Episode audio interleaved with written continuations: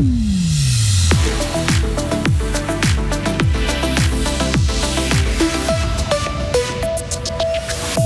Pas de monnaie, pas de carte de crédit, mais heureusement, vous avez votre téléphone portable et hop, un petit twint pour payer vos croissants et votre café. Pratique, mais l'application peut coûter cher aux commerçants. Aller à la BCF Arena pour voir autre chose que du hockey, c'est bientôt possible. Deux festivals de musique auront lieu en mai et en novembre prochain. Mais en attendant, la glace est toujours là et Gauthieron reçoit ce soir Rappersville, 12e du classement. Des nuages et quelques pluies aujourd'hui, maximum 12 degrés pour être sûr de profiter du soleil ce week-end. En conseil, rendez-vous en montagne. Là, ce sera le soleil à tous les coups. Nous sommes vendredi 26 janvier 2024. Bonjour Isabelle Taylor. Bonjour. Elle a plus de 5 millions d'utilisateurs et elle gagne en popularité chaque année. L'application Twins est devenue quasi incontournable dans la vie quotidienne des Suisses, qu'ils soient consommateurs ou commerçants. Twins, c'est 18 transactions par seconde en Suisse, mais elles occasionnent des frais supplémentaires pour les magasins, frais qui finissent par coûter cher à mesure que les clients payent de moins en moins en espèces. Timothy Montavon a recueilli l'avis de commerçants dans plusieurs districts. Après sondage auprès de commerces à Remont, Bulle et Châtel-Saint-Denis, tous confirment une chose, Twint a fait un bond en avant lors de la pandémie de Covid-19. Depuis, les pièces et les billets sont donc encore plus en perte de vitesse. Au-delà de sa valeur commerciale, la monnaie physique représentait un échange entre deux personnes lors d'un achat, un aspect humain dans le commerce que beaucoup ne retrouvent pas dans le paiement numérique, selon la vice-présidente de l'Association des commerçants fribourgeois, Sylviane Paquier. Les gens utilisent de plus en plus les paiements numériques, donc euh, forcément on voit que ça s'est un petit peu perdu. La pandémie aussi hein, a accéléré, je pense, ça, puisqu'on demandait aux clients de ne pas payer en espèces, donc euh, forcément bah, ils ont gardé aussi le rythme. Après c'est clair, quand on est face à un client et qui nous dit ah ça vous embête si on paye par Twint, euh, ce serait malvenu alors qu'on vient d'avoir une chouette conversation, un chouette échange, il est chez nous pour, pour acheter quelque chose, ça nous fait plaisir qu'il soit là, on, ne va pas lui dire ah oui alors ça m'embête. Dans la réalité des choses, c'est vrai qu'on on, suit un petit peu ce que le, le client demande et puis on s'adapte à nos clients. C'est pour ça qu'on propose ce service, sinon on ne le ferait pas. De manière générale, ce sont tous les moyens de paiement numérique qui prennent de l'expansion. D'après Sylviane Paquier, on peut voir une grosse différence générationnelle à ce niveau-là. On a 70% des paiements qui sont des paiements euh, numériques. Je dirais que globalement, c'est quand même euh, un public un peu plus jeune. On voit que les personnes plus âgées auront tendance à payer plutôt en espèces quand même. Euh, après, on a aussi des clients plus jeunes qui sont soit bah, sensibilisés justement aux frais que ça peut engendrer pour les commerçants, donc qui vont faire l'effort entre guillemets de payer en espèces. Puis après, il y a aussi ceux qui veulent pas être ils disent traqués ou suivis dans leurs dépenses et qui du coup vont plutôt utiliser les paiements en espèces. Les taxes pour les commerçants peuvent monter jusqu'à 1,3% sur tous les revenus touchés par Twint. C'est un peu plus cher que les revenus par carte.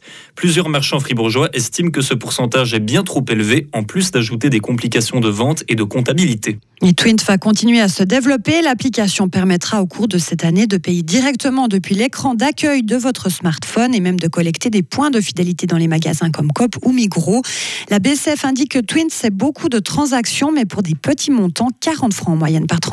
La BCF Arena sera bientôt transformée en salle de concert. La patinoire fribourgeoise accueillera deux fois par année un mini-festival de musique qui s'étalera sur deux jours. La première édition aura lieu à la fin du mois de mai, alors qu'une seconde est déjà prévue en novembre. Jean-Luc Papot est le coordinateur de cette manifestation appelée Belle Arena. C'est aussi le calendrier euh, du hockey, à quelque part, qui nous imposait des dates, mais au final, elles sont pour nous excellentes parce que ben, au mois de mai, on est avant les festivals et au mois de novembre, à quelque part, eh bien, on est après les festivals. Et qu'est-ce qu'on constate au mois de novembre? Eh bien, il se passe pas grand-chose. En plus, sur Fribourg, on a pas mal de brouillard, une météo un peu maussade. Alors, on s'est dit, on va réchauffer un peu le cœur des Fribourgeois et des cantons voisins et proposer un événement au mois de novembre. Pour la première édition prévue en mai, les 24 et 25 mai prochains, on notera la présence de SCH, Grand Corps Malade ou encore Brian Adams. au moins, il y en a pour toutes les générations. Ben, pour le moment, euh, Isabelle, la BCF Arena est réservée pour les matchs de hockey et pour Fribourg-Gotteron. Hein. Oui, les Dragons qui accueillent Rappersville ce soir. Trois matchs et trois victoires. C'est le bilan de cette saison des Fribourgeois face aux Saint-Gallois. L'avis de Lucas Wallmark, attaquant suédois de Fribourg-Gotteron sur Rappersville. Je trouve qu'ils ont un jeu bien structuré et qu'ils travaillent dur, mais on doit se concentrer sur notre jeu et mettre en place notre système. Et si on le fait, on aura alors une bonne chance de s'imposer ce soir. Classement, Fribourg-Gotteron figure à la deuxième place alors que Rapperswil est 12e. Vous pouvez suivre ce match bien sûr en direct sur Radio FR dès 19h30. Et on se mettra dans l'ambiance dans la prochaine heure avec euh, Valentin Danzien dans la rubrique au jour de match. En, en tennis maintenant, Isabelle, l'Italien Yannick Sinner mène euh, toujours face au Serbe Novak Djokovic. Oui, la première demi-finale masculine de l'Open d'Australie se déroule en ce moment à Melbourne. Score pour l'instant 6-1, 6-2. Le match a été interrompu quelques minutes durant le troisième set en raison d'un malaise parmi les spectateurs. Pour l'instant, c'est 6-6 tie-break. Dans l'autre affiche, le russe Danil Medvedev affrontera à 9h30 l'allemand Alexander Zverev. On rebondit à toute vitesse. hein. On explique comment ça se passe. Valentin Danzier est juste à côté. Il suit le match et puis vous apporte les derniers résultats, Isabelle. Comme ça, on est en direct. hein. C'est vraiment top. C'est ce qu'on appelle du travail d'équipe. Vous revenez dans, 30, dans moins de 30 minutes, Isabelle, pour la suite de l'info.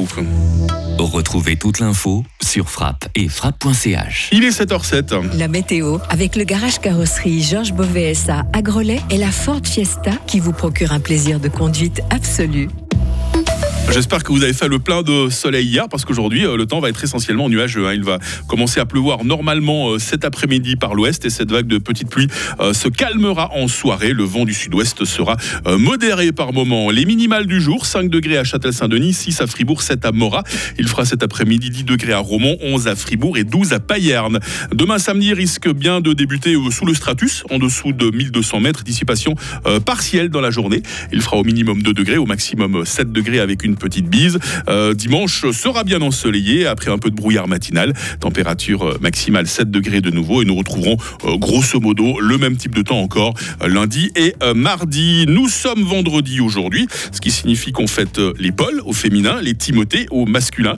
Il fera jour de 8h03 à 17h20.